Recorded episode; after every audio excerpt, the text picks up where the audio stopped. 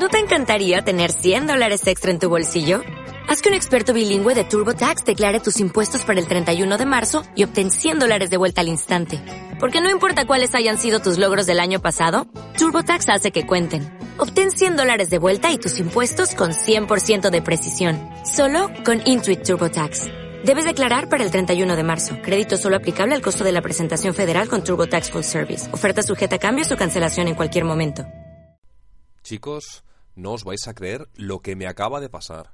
Algún fancineroso ha puesto un cubo de lodo encima de una puerta de la oficina y me he puesto perdido. He tenido que llevar el traje a la tintorería y a estas horas deberían tenerlo listo. Así que id a por él ahora mismo. Ah, os he dejado el resguardo detrás de la puerta de mi despacho.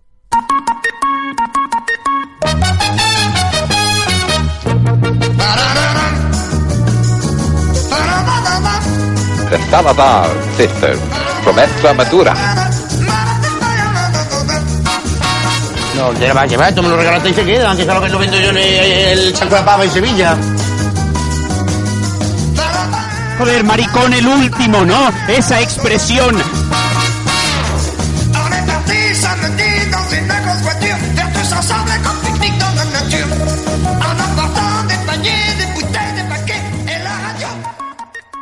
Saludos a todos y bienvenidos a Vuelo 180, el podcast que fundó Vicente Vegas. Ya sabéis que aquí estamos como siempre, yo soy el señor Becerre y conmigo está Wally Wick. Así es, Normalmente me, me Sí, sí. Buenas noches desde Rubí, la cúpula del trueno. Sí, sí, aquí el, el, el trueno está hoy en, en mi voz. Tengo aquí el, el- todo el Valhalla. El, el Tribunal de Asgard, que era lo que cantaba al lado de, de José Vélez en, en Eurovisión.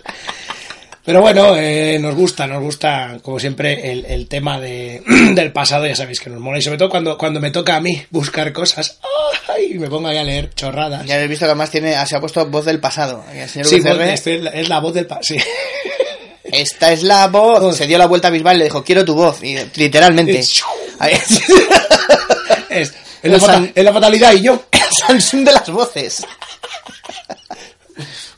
Yo es que estoy un poco desactualizado, la verdad, porque es que yo el tema Bisbal, eh, o sea, ahora está en la voz, o está en la voz Kids, o, o dónde está. No, no sé ya? si está. O sea, sé que ahora hacen la voz Kids y está Rosario. Sí. Y no sé quién más, tío. Pero debería estar, yo que sé, eh, Mónica Apple o algo así. Sí, ¿no? Tendrían que acabar ahí. Y, y al final ya cuando ya Teresa nadie- Raval, tío. Cuando ya no, ya haré la, cuando ya haya demasiada gente ya será la, la voz West Coast, ¿no? O sea, Exactamente. No, y los nuevos, vo- la nueva voz, no hay. la nueva voz. Fuerza de choque, ya nadie, nadie lo verá ya. Alfa- la bruja escarlata. Alfa voz. la bruja escarlata, Iron Man y David de María. No más mutantes, no. No más cantantes. Se acabó, ¿no? Bueno, pues eh, no, no vamos a hablar de cantantes, entre otras cosas porque tengo la voz un poco así que no... estoy- es como un poco el capítulo de Friends, aquel en el que Phoebe se resfría, ¿no? Y es sexy. La flema sexy. la flema sexy, ¿no? Zapatos eh, pegajosos, ¿no? Pues eso. No, vamos a hablar de... Pues bueno, moda, moda, ¿por qué no? Las modas en general ya... Bueno, me he querido centrar un poco en la ropa, porque es una de estas cosas que, claro, luego las... eh, una cosa es hablar de la ropa, la otra cosa es hablar de modas. Aunque para la documentación que he encontrado, he encontrado un poquito de todo. Pero me quise centrar en eso, en la ropa, ¿no? Porque luego había como mm, modas de. Esto es, Sí, modas de- de ir a ver chocarse trenes, que esto existió. ¿Ah, sí? A finales del 19, sí, luego lo. De ir a ver chocarse trenes. Sí, sí, sí. esa- Pero ir a ver chocarse, o sea, ya, ya habría, tenían ahí un precoz, ¿no? Que decía, Sí, sí, vamos a chocar un tren. No, antes- entonces en vez de callarse, espera, espera, vamos, a verlo, vamos a Sí, verlo. ¿no? Tenía al ruso aquel, ¿no? Que quería parar de... No, eso es una cosa... Estos son, mira, eh, los descartes antes del DVD. Es, esto era que se ve que se... No, que había empresas de, del tema de... Pues de...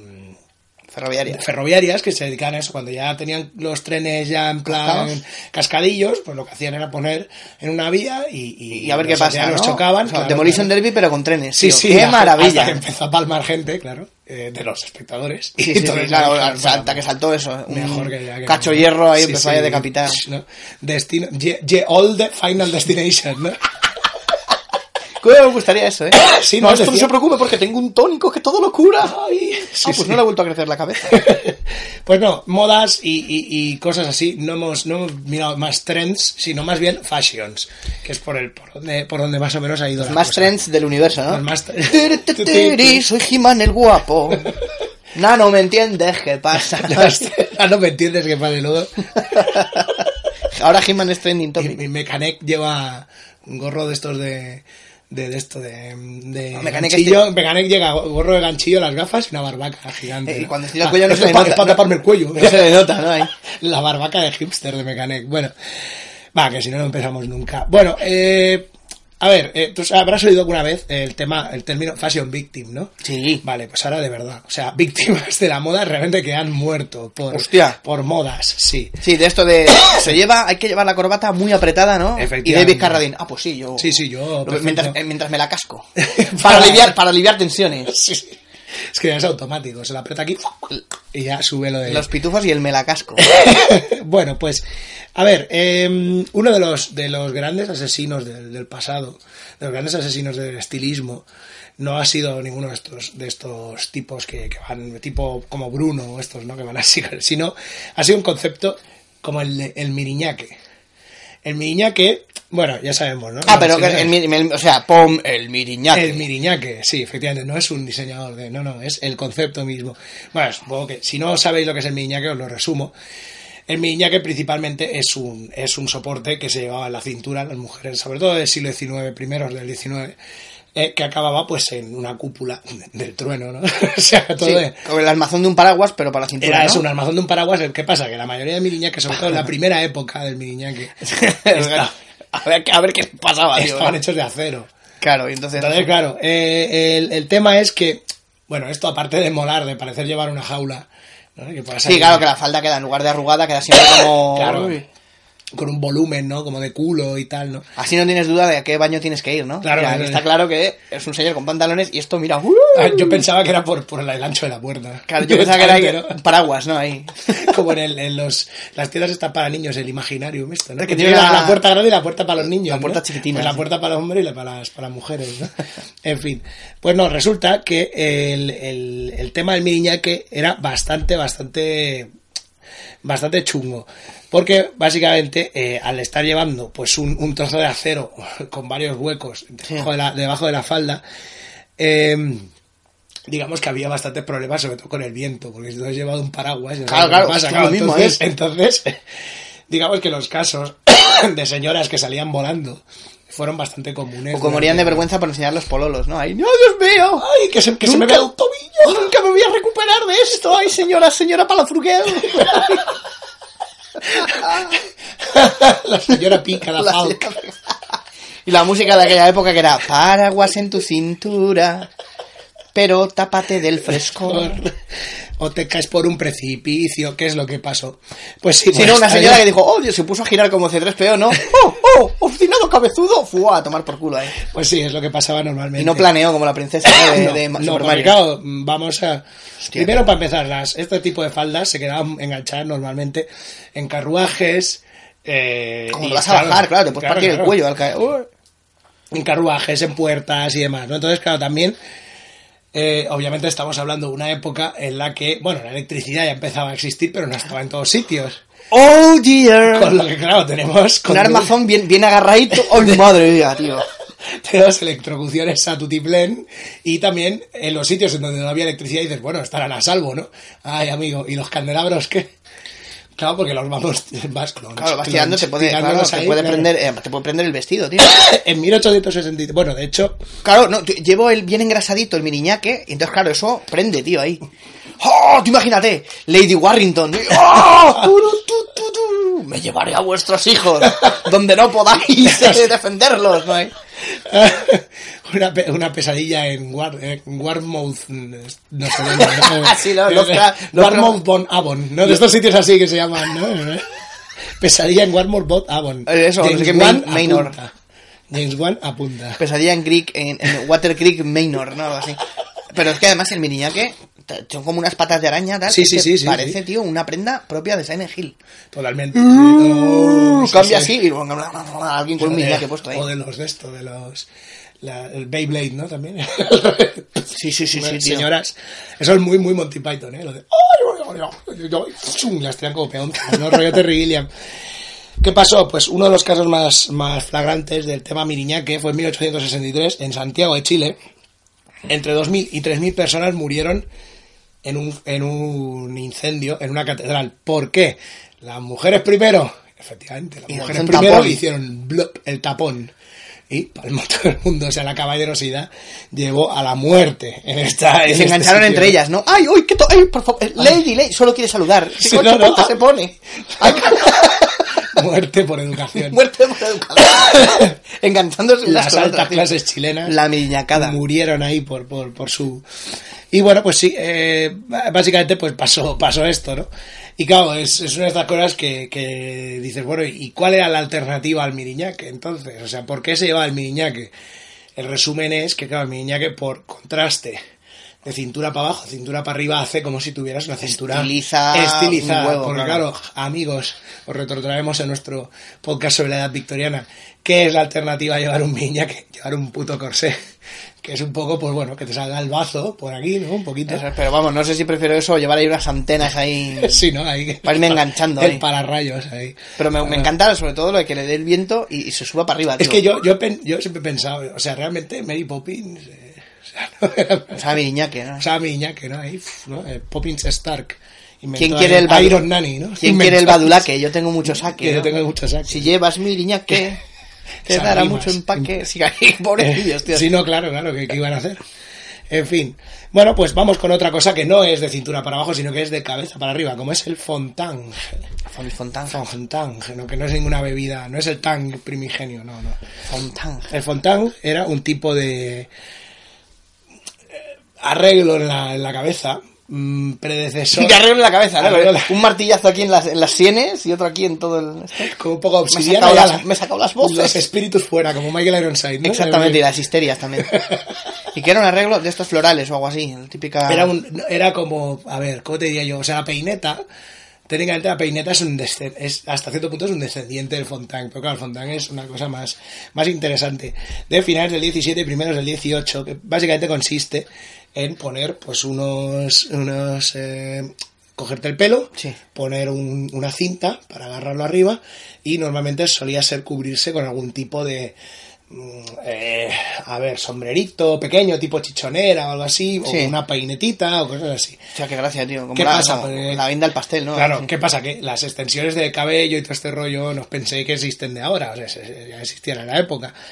Entonces, claro, eh, a medida que el siglo XVII va avanzando, como suele pasar con estas cosas, a medida que, lo- que los siglos van avanzando, los mullets se hacen más grandes, ¿no? Ah, Y todo se más- sobrecargando ahí, Se tío. va sobrecargando todo, ¿no? No es lo mismo. Me he puesto el Belén en la cabeza. Espera, que te pongo, que te corre un poco el buey que se te ha movido y rotura de cuello ahí. Pero va perfectamente equilibrado, ¿no? Como en un vídeo de Devo que salen, que se ve uno con un sombrero y en el sombrero hay una, hay solo un tren de radio. ¿Ah, sí? Sí, sabes, ahí dando No, o ¿no? eh, super guay, ¿no? ¿Te acuerdas tú del programa este de Sema y Miliki? Sí, sí, Que la gente iba con sombreros ahí súper exagerados.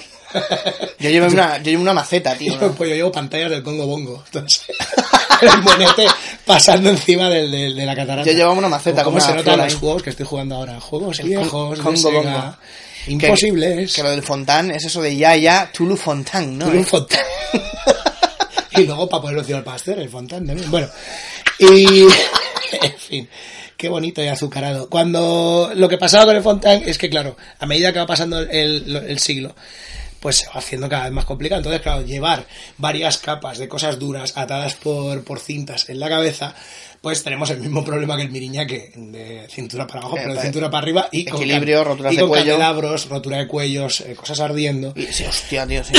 De hecho, una, una señora de la época, eh, Mrs. Von Ilten, eh, la señora Von Ilten, pues eh, se le quemó el cuello, parte de la cabeza y todo esto, por eso, por pillar un Y candelabro. dijeron, anda que la que han liado Bonilten. Bonilten. Ahí va Bonilten. que era la que estaba antes que la Ruperta, Bonilten. La ¿no? Bonilten. No estaba después, la Bonilten. Te tocaba y te quemaba la cabeza. Y ¿eh? con el y la, botil, la Bonilten, La el, el la Bonilten el que motorista fantasma del siglo XVII, ¿no? Ahí ardiendo, ¿no? Te hace la mirada de penitencia oh, Has perdido el chalet en el Ay, cabezón de la sal. En cabezón de la sal. en cabezo de Torres. O sea que se le quemó. Se Sí, tiró- esta se a le- tirar- pero lo bueno es que esta tampoco se tiró al suelo, se intentó como apagarlo y mantener la compostura. La tal bonita en esta y al final, pues obviamente acabó, acabó ardiendo. ¿Qué pasó? A ver, esto es lo, lo que suele pasar, ¿no? Si alguien se tira por un acantilado, ¿qué haces tú, no? Te, te tiras también, que es básicamente la base de la moda. es la base de toda la moda es, ¿no? Si fulano se tira por no sé dónde, tú lo haces también. Sí, sí, eso de ponerse las, lo de las los ¿Qué? dilatadores en las orejas. Claro. qué, qué- qué feo. ¿Qué pasó? El rey de Francia, que ahora no me acuerdo, no me hagas acordarme cuál es, eh, tenía en aquella época una, una amante llamada Angelique de Fontaine. ¿Vale? Uh, Vale, entonces, ¿qué pasa? Que esta Fue la que señora- inventó, ¿no? Esta señorita estaba un día de caza con el rey, iban con el caballo, ¿no? entonces, eh, pues se le cayó el, el sombrero que lleva, el, El tocado. el tocado que llevaba, oh, hijo, y todo el pelo, claro, dijo, no voy a ponerme ahora a correr así con el caballo, con todo el pelo así que me va a pillar por todos los árboles. Entonces lo que hizo fue ponérselo todo arriba, ponerse una cintita con el moño y algo para taparlo, ¿no? y dijeron, oh, qué... Ay, qué gracioso, ¿no? Se puso una rama con piñas ahí, dijo, Sí, ahora ¿no? ya está. y sí, la, la frutería ahí encima. Entonces, lo que hizo el rey fue, oh, qué ingenioso, ¿no? Te voy a convertir en duquesa. Ya con el tiempo, pues... Ya lo tenía, antes- ya lo tenía pensado, pero dijo, antes- mira, ahora tengo excusa ya. Le iba a poner solo un piso, pero ahora le pongo... le- Pero ahora como la doy duquesa, le hago- le doy un título ahí. Entonces, claro, ¿qué pasa? Esta señora, pues la duquesa de Fontaine, eh, pues, eh, claro, eh, al ser duquesa, pues todas las mujeres de alrededor de la corte decían, ay, qué gracioso, ¿no? Pues vamos a imitarla, y cada vez más, más, más. Esta señora murió a la avanzada edad de 20 años. No sabemos, no, no me he documentado por qué, pero ojalá fuera, Fuera por una movida de estas, El cuello se le pusiera a 90 grados con algo que- Exactamente. que bueno, de todas maneras, si era el amante del rey, pudo morir por cualquier otra cosa. ¿eh? Sí, sí, sí. Primero porque... Lo que pasa es que era muy fácil, adiestrabas un mono, ahí tira, tira del tocado así hacia en 90 grados. ¡Trucha! ¡Ah, ah! Y el mono, esto no, no me satisface, o sea, demasiado fácil, no, no pone a prueba mis pericias. bueno, pues eh, hablado de este tema, vamos ya con otra de las cosas que... Y estoy viendo de momento Fontan, ¿no cómo era? Fontan. Fontang. Fontang y eh, Mirignac, ¿no? O sea, que debe ser todo, todo francés, tío, qué asco. Bueno, más o menos, aunque que todo francés, qué asco, ¿no? No, pero lo digo porque, joder, todo viene de Francia, tío, todo imitar ahí. ¿no? Sí, imitar a los Cuestión franceses. de moda. ¿eh? Qué chungo, ¿no? Eh, entonces, pues sí, el- eh, vamos con otro que es el, el... Ahora te explico porque, bueno, el nombre, que es el... eh, espera, que tengo aquí... Es que tenía... Lo tengo un poco así, vale. El Butter Mortar, ¿vale? Joder, qué maravilla. Butter tío. Mortar es el nombre que se le daba al cuello alto, luego te explico por qué. En Alemania, en Dinamarca y sitios por el estilo. El Butter Mortar es, el, es un- el cuello almidonado. Hasta los años 20, el cuello y la camisa iban separados. Sí. ¿vale? O sea, no, tú te comprabas una camisa y luego te comprabas el cuello. mortadelo. ¿vale? Efectivamente, la levita, ¿no? Sí, pero además también te sale mucho más barato comprarte ocho cuellos y dos camisas. Claro, claro, hasta los años 20 estamos hablando en Estados Unidos. Y los puños también, ¿no? Los puños sí, los puños también. Luego, Con el tiempo se fueron... Pues el, el Butter Mortar es el cuello alto. Buttermortar, Tío, no jodas ahí. Maravilloso. Mad Martigan. Atacando a la reina Buttermorter. no me llames Peck. Sorsa. Mi hija me ha traicionado. El Butter Mortar es mi nuevo personaje. Del, Buttermorter, del eh. nuevo malo de Barbarian of Lemuria. Bueno, pues se pone el, el, el cuello almidonado. Entonces el cuello este se enganchaba pues con, con los gemelos típicos, ¿no? Sí. Entonces estos cuellos estaban ultra almidonados para, pues se suponía que como era una zona pues que, que podría resultar Ah, herido y demás, pues claro, estaba súper almidonado y súper endurecido. ¿Qué pasa? Que claro, se llevaba alto y se llevaba bien agarrado, Sí. con lo que claro, los cortes de circulación, eh, ahogamientos, por quedarte dormido. O sea, por beber, por, Hostia, qué bueno. a beber. Claro, ahí- no, la gente se ponía a, a mamar Sí. y luego hace- se quedaban tiesos, pues con- obviamente. ¿Quiere que le eche un poquito de ajenjo en el vino? Ay, sí, sí, por supuesto. No sé lo que es. Pero suena, suena francés. Échemelo, échemelo. Será bueno. Échame ajenjo. Ay, tío, más tieso que la mojama, tío. Suena francés, será bueno. ¿no? Suena francés, será bueno. En fin, pues el caso Lo inventaron los franceses, el ajenjo, echárselo al vino, ¿no? Para, para matar a la gente así por somnolencias. Lo inventaron porque el Batermorten este, evidentemente, no es francés, ¿no? Para darle mala fama. ¡Mira lo que pasa! Por llevar el cuello almidonado, no francés. Nosotros somos más de esos cuellos que son como el de Austin Powers, eso que es como un babero ahí incorporado. La gorguera. No, bueno, no, la gorguera no, esa es la chorrera. La gorguera es la de, la de Velázquez. El papel de Magdalena, el sí. papel de Magdalena.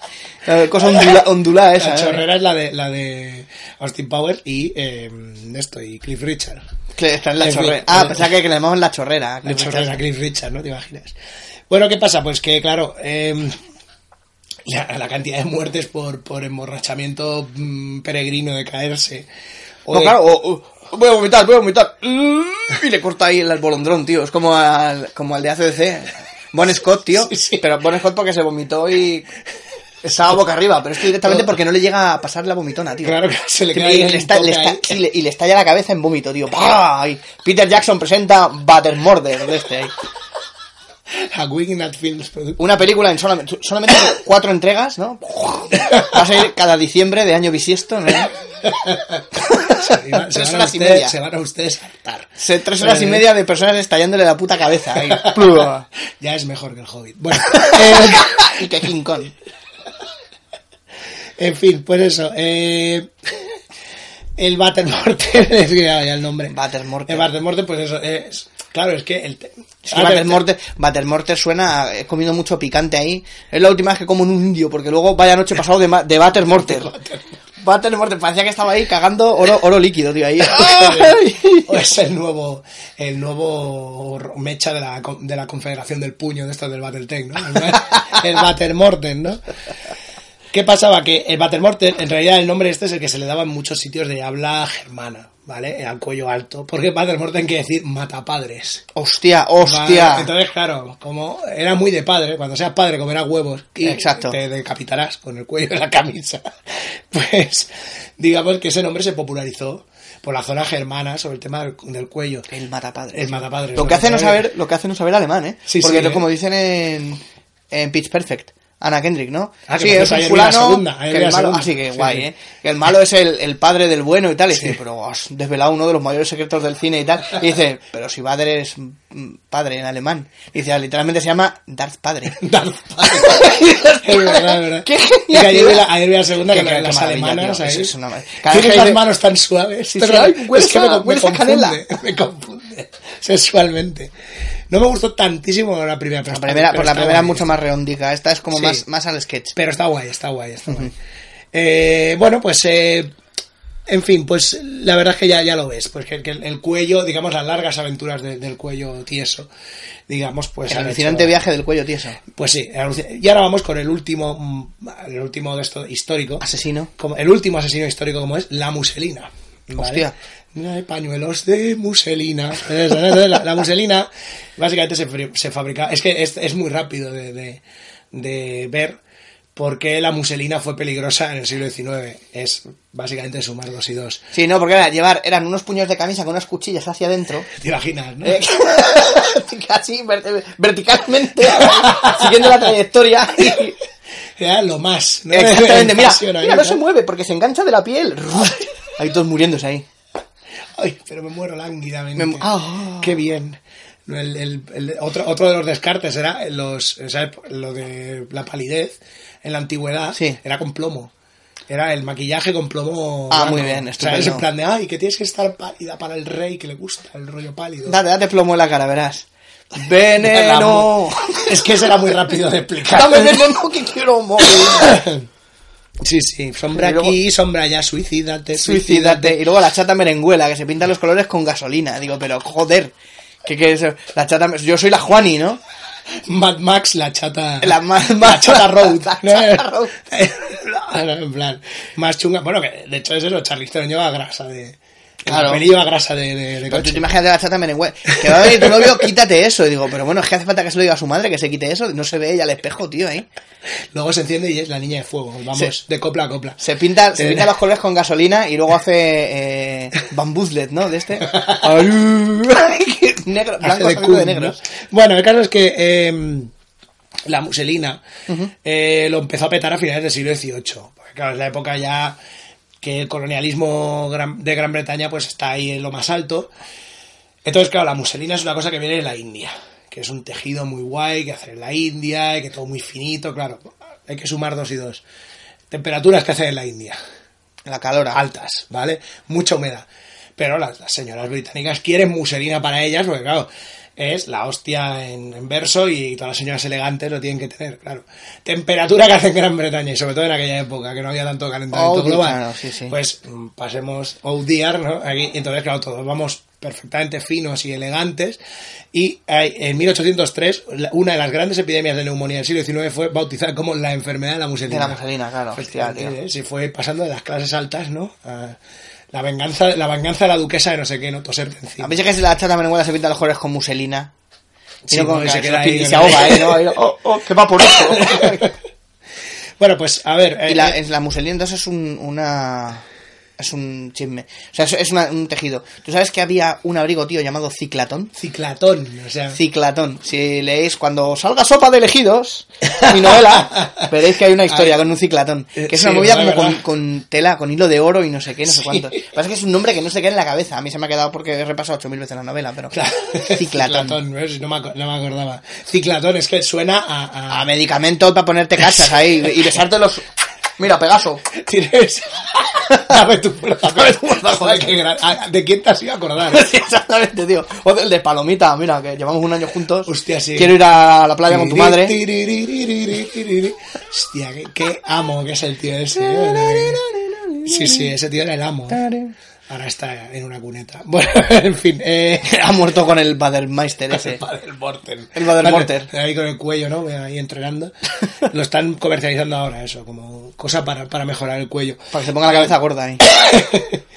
Eh, bueno, pues ahora digamos que claro, había entrado en otro, en otro punto mucho más peliagudo como es el de el séptimo arte, porque aquí eh, el tema de, de- de la moda, o sea, muchas veces, claro, la, la moda se normalmente la instaura el arte en una época y entonces, o, o la gente gilipollas y entonces lo que hacen pues claro ¿qué es, qué es juntar arte y gilipollas? la industria del cine ¡Oh! Vale, oh, yeah. Ta, Entonces ta, ta, ver. Lo decimos aquí nosotros los alternativos. Aquí. sí, sí vamos aquí, aquí nos vamos a Vamos a todos a peinarnos como Jennifer Aniston en Friends, ¿no? Me voy a hacer un Rachel, ¿no? Me voy a hacer un Rachel, sí. Que ahora hay que contarlo también, me parece que es a, partir de la tercera temporada, creo que se lo quitó porque decía que estaba hasta los cojones. Hasta los huevos, que era súper fuera, difícil, claro. aparte que era súper difícil de hacérselo. Claro, que es que era No, me, me hacer un Rachel. Ah, qué guapa va a estar con el pelo así. No, el día de mi boda voy a salir pitando. Me hacer un Rachel. Es que no te acuerdas que has visto el primer episodio, ¿no? Y luego está un Rachel, eh, el- la traición de Drake, ¿no? Es un, Rachel, un Rachel 3, ¿no? Es. un Rachel Trailer, todo, todo persiguiendo a Jennifer Aniston por todo el mundo. Y luego en DVD la edición Road Trip and un Rachel, ¿no? Un Rachel. Con escenas nunca vistas. Oye, pues David Swimmer podía hacer un buen Nathan Drake, ¿eh? Porque con el rollo este de paleontólogo. Lo que pasa que sería un Nathan Drake de risa. Y muchos, muchos ainas, ¿no? Muy Ahí. sosainas, ¿no? Estabas tomando su descanso, ¿no? Pero eso. ¡Pivota! ¡Pivota! bueno, pues eh, vamos allá, con, con temas de...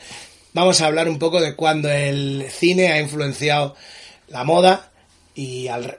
Bueno, al revés podría decir sí y no, o sea, ya, ya lo veremos. Madre mía, qué, qué escandaloso. Es- es muy complicado. Pero, ¿y qué te iba a decir? ¿Has puesto, no habrás It's puesto el ejemplo este de. Rebeca, ¿no? De siempre. No, no, no. Ah, vale, que todo el mundo lo sabe. hombre, ahí he saltado. Eh, o sea, cuando me ves a mí en el videojuego, es que hay una, hay una plataforma que pone obviedad. ti, ti, la salto porque es que si no, es que sería lo más fácil del mundo, lo de la Rebeca. Eh, lo había titulado Si fulano se tira por una ventana tú también, pero como ya lo he dicho antes. Si fulano Bueno, fuera Mengano, ¿no? si fulano fuera vengano. Bueno, la música disco. Amigos y amigas, es una de las, de géneros musicales más maravillosos de la historia. Eh, la estética de la música disco se nos ha quedado ya como muy engranada en la Sí. cabeza. El poliéster, el ir peinadito bien, los, los vestidos molones. Para poder ser ya las gafas gordas. la gafa gorda, la, la, la coreografía, las coreografías de puta madre, la disco, todo eso el- es el Leisure Suite, ¿no? eso es. el, el combinado Travolta este. Eso es mentira todo. Porque vamos a. No va, a- no va la gente como... Oh, me estás diciendo que de cero en conducta mentían, tío. Eh, no va la gente como Guidos y Estelas. ¿En ¿eh? qué año, en qué año están en Cero en Conducta? ¿En el 70 y... Mm, 78, 79, ¿no? Cuando fuera el de Detroit Rock City, no sé. Debe Detroit ser, Rocks- debe ser a finales de los 70, sí. 78, 79, que fue cuando Kiss hicieron I Made for Loving You, que era en plan, que además Eduard Furlo está equivocado de Kiss nunca se venderá la música disco, Cotoplom. Gran canción, pero es música disco, está claro. Eh, no, no, no. Del 77 para adelante, sí, eso sí, pero del 77 para atrás, no. Expliquemos, ¿por qué? Eh, toda esta estética de la música disco está totalmente sacada de Fiebre de Sábado Noche. Y ahora vamos a- al tema. Eh, todo lo que asociamos ahora mismo es eso, es la discoteca, el no sé qué, el bien vestido, las coreografías de puta madre, la bola de espejos, el tal y cual. No. Realmente, eh, Fiebre de Sábado Noche crea un, un estereotipo que está creado de un artículo que es bullshit, absolutamente, que está todo, o sea, hecho... Oh, sí, ya me sé yo eso, ¿no? Vale. Eh, por la presente dejo constancia que Facebook no tiene derecho a manipular mis fotografías. No, Sí, si sí. quiere, si quiere el, ¿cómo se llama el de Facebook? El Mark Zuckerberg. Si quieres Mark Zuckerberg, se puede imprimir tus fotos y sacar y ponerles la polla en la cara. y, y subirlas. Repetidas veces. Exactamente. Y hacer un videoblog solo de eso. Y cambiar tu puto foto de perfil por tu misma foto, pero con una polla en la cara. Imbécil. Léete las condiciones de uso cuando te registras en algo. Sobre todo si es gratis, normal. Es que, bueno, en fin. El tema es que está todo basado, la, la, el- la historia de Fieles a la Noche estaba todo basado en un artículo llamado Tribal Rights of the New Saturday Night, o sea, los, los ritos tribales del nuevo sábado de noche. Y que lo escribió el típico señor de 60 años que no salía de su casa. Casi, casi. Nick Cohn, ¿vale? C-H- C-O-H-N. No es que fuera un señor tampoco excesivamente mayor, lo que pasa es que era británico y no se, no se enteraba de nada. Llegó a Estados Unidos, ya llevaba un tiempo ahí viviendo, ¿vale? Sí. Era un artículo de- del, del New York, del diario Nueva York, pero ¿qué pasa? Que este señor le dijeron, eh, tienes, que hacer, tienes que ir a una discoteca de música disco, ver la gente que hay ahí y luego pues escribes y tal.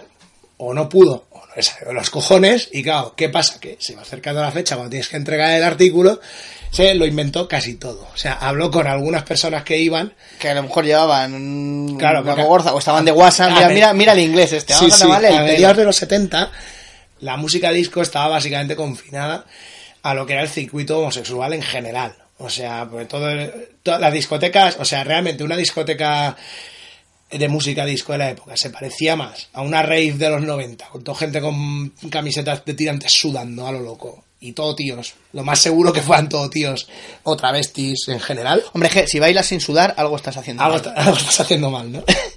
y claro, pues, eh, ¿qué pasó? Pues que este señor, como es británico, pues pasó todo el tour mix. ¿Qué, qué? A ver, ¿cuándo? La última vez que salí yo de fiesta, cuando fue? Cuando los mods. Hostia, Entonces, claro, claro, empezó a pillar cosas de los mods. Que claro, los mods que hacían, pues se vestían de puta madre, se peinaban de puta madre, tenían ahí sus movimientos guays en la pista, se peleaban unos con otros, estaban todo el día follando y tomando drogas. Bueno, eso sí que lo pilló. Pero la mayoría del sexo, digamos, Pero era- pues, vamos, de, tirar, de tirar dardos, alguno tiene que dar. alguno tienes que dar, ¿no? Entonces, claro, pues eh, eh, pilló todo eso de los mods y lo pasó pues al, A la a- disco, al tema este del disco. Entonces, claro, eso, eh, obviamente, como no había internet para, para, Contrastar. para contrastar, pues la gente se lo tragó, se adaptó la película y de ahí, pues lo que fue fue crear toda esa, esa estética en La la, música disco que ya se retroalimentó y ya los clubs de disco empezaban a hacer eso. Empezaron a entrar los heterosexuales se acabó la fiesta. ¿no? Lo que suele pasar, ¿no? se parecían más, a ver, salvando las distancias, se parecían más a los bares que salen a la caza Sí. que no, pues a- a- al rollo este de... De qué macho de- soy, que mira que bien baila. Sí, y, sí. y las coreografías y lo- lo- mira, los espejitos en el suelo y todo el rollo, ¿no? Entonces, claro... eh, O lo de patinar, tío. a mí el, eso. el roller disco me parece la polla. Qué- qué maravilla, Lástima tío. que no, que no, que esto. Ahora, ahora como que había, algunos modernos les había dado la coña de que, de que volviera y tal. Pero fue una cosa como que muy, muy de una época en concreto, muy de finales de los 70 y ya. O sea, Pero lo de los modernos les ha molado eso también porque en, en Bang Theory, en, durante las primeras temporadas, hay un sitio que van que es un este de verdad, roller disco. De roller disco, verdad. sí, Entonces la sí. gente luego, "Eh, Big Bang Theory ya no es igual que antes. No, claro, porque ya no te sugiere gilipolladas de esas, ¿no? Sí. Anda ya. De Young Ones, cuando llegan a la, a la casa nueva, eh, el Rick Mayall se, se cabrea con el, con el, con el Mike y le dice, le dice, oye, ¿qué haces en la...? Es que se encuentra con un, con un mazado delante de la puerta y dice, ay, ¿qué coño has hecho con mi... Con la, esto es mi habitación. Y dice, no, no, perdona, me la he pedido yo antes. Dice, ¿qué coño has hecho? Convertirla en una roller disco. Abre la puerta y están todos de negros ahí. Bailando con patines. Es que cómo me gusta, Muy buena tío. esa escena, tío, es cojonuda. Y el roller disco fue una cosa que duró nada, muy poquito. Tiene, es que la peli esta, Skate Town USA, que aquí se llamaba La Fiebre del Patín, creo que se llama aquí. Claro, son las primeras claro, pelis de, de Patrick Swayze. del patín noche. De Patrick Swayze ahí haciendo el, el, el marandangas ahí con, con patines. Y de hecho el problema que, que hubo con, con Skate Town USA es que Xanadu iba a ser más de patines y al Sí. final por culpa de Skate Town USA Tuvieron que recortar patines. recortaron patines en Xanadu, más sobre Xanadu más adelante. Bueno, eh, eh, pues eso, simplemente eso, que, que el estilo este de, de, de la música disco del poliéster y demás, pues como que se retroalimentó, luego llegó ya el, el- bueno, el estudio 54 que estaba Parecía la pasando gente, la, la gente en la discoteca. Chicos, lo estamos haciendo mal. Están- hay que Se ve que... llega ahí, llega ahí un, un leather ahí. A ver, nenas, lo A estoy ver, haciendo todo mal. todo, esto es como de 21 botón, ¿eh? De Todos hasta arriba. Y haceros pasar por heteros todos. Poneos Pues un Batermorten y un Miriñaque. en fin, y luego pues ya llegaría el tema de... Pero es que claro, lo de Estudio 54 era otro rollo. Estudio 54 estaba como en otro universo, Mm. mu- mucho más loco que lo que era la, la música disco de, de a pie.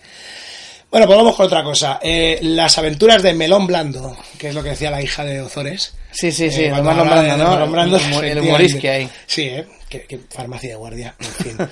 Eh, bueno, te pensarás que los mafiosos toda la vida han sido gente con traje, bien vestidos, que hablaban, que les, que les gustaba en general, pues, eh, hablar mucho de la familia y del honor y todas estas cosas, ¿no? Mentiren todo, Gordon, mentiren Gordon. En el libro de 2007 de Tim Adler que se llama Hollywood y Hollywood and the Mob de Godfather, ¿vale? Básicamente habla de lo que supuso el padrino en el mundo de la mafia antes y después. O sea, antes de- del padrino, O sea, que a los mafiosos se los puede. A los mafiosos se los puede. Se les puede inculcar algo con las películas, sí, tío. sí, sí, sí, sí, efectivamente. Hostia, qué bueno, son manejables, tío. Sí. Ya sabemos una- un escalón, un escalafón más, tío, en el Illuminati, hay Sí, eh, películas. ahí, venga. Eh, ¿Qué pasó? Antes del padrino, lo que había era, pues, eh, mucho. Decía eso, que el, el mafioso medio, que los. los eh, investigando en. Ya lo diré, en esto, en fichas policiales sobre varios mafiosos y demás, básicamente lo que eran. Eran gente de baja estofa, no muy, no muy educados, no no con mucho, con mucha educación en general, y que eran personas que se dedicaban pues a putear incluso al prójimo, al, al tío que tenían al lado con el que trabajaban, si podían sacar unos cuartos haciendo cualquier otra cosa, Sí, es que se me pega más. Que como Lo que hacían, el código sí. pirata, sí, el código pirata. Claro. Me voy a hacer delincuente para seguir un código. sí, ¿no? Tiri, ti, ti, que, que, que bien, ¿eh? No, estoy contra las reglas, soy anarquista, me voy a hacer pirata. Muy bien.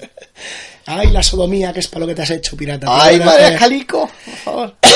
sí, ¿no? El pirata que quita el hipo.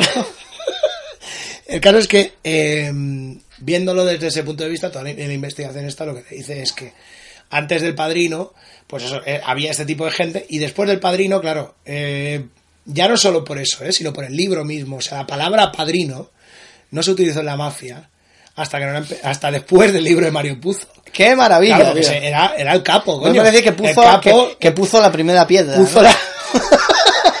Cerramos el podcast hoy. una nueva mafia. Best, best chiste ever, pues cerramos ya. No, el. Sí, la mafia. En fin. O sea, pues, también podemos decir que hay una mafia prepuzo, ¿no? Prepuzo. sí, la mafia judía. La mafia judía. Efectivamente. bueno. El... en fin, hemos encontrado un- uno de esos bloques de, de chiste que, que no hacen avanzar el podcast. Bueno, eh, lo que decíamos, la palabra padrino no se utilizaba, se utilizaba, todavía se utilizaban las terminologías italianas antiguas, el capo, luego está el capo regime y el, el capo di tutti capi, ¿no? Y luego los, entre- los de entre medio, que luego ya no me acuerdo cómo se llaman. Los soldados rasos, en, in- en inglés es el wise guy, es el, el, El tío, el tipo listo, ¿no? el- sí, el, el medio, el, el traje, digamos, que ya es de la familia, Goodfellas, Sí. ¿vale? Rey Liotta y demás. Sí, sí, estas. sí.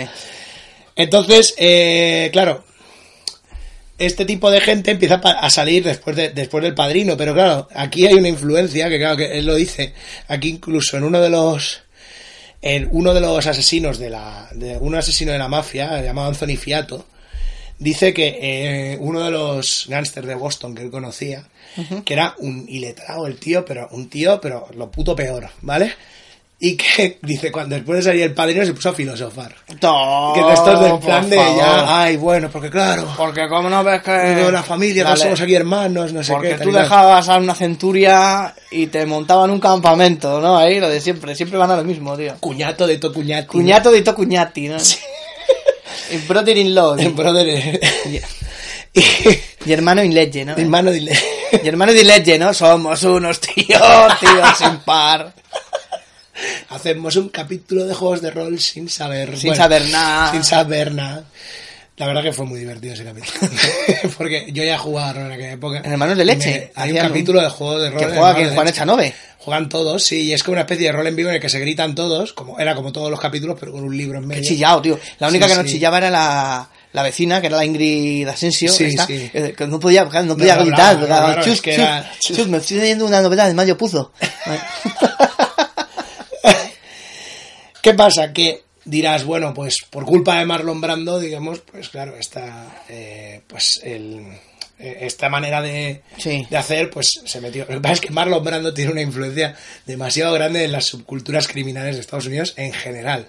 Vamos allá, porque no solo eh, influenció la manera de, de hablar de honor y todo este rollo, sino que en 1955 el gángster Crazy Joe Gallo empezó a adoptar la, el rollo de camisa negra y corbata blanca después de haber visto Guys and Dolls con, con él y con, y con Frank Sinatra, que bueno, Frank Sinatra. Eh, Guys and Dolls. No, no, no, sí, bueno, era el musical que hacían en Los Simpsons. Sí, Look, Jedi. Tonight. Es una pesadilla conceptual. Pues, eh, claro, o sea, en 1955 ya estamos hablando de esto. Y luego también, obviamente, con Salvaje, Marlon Brando lo que hizo fue, pues, dar el, el- el- un poco la- el código de el dress code, ¿no? De los moteros a partir de aquel momento.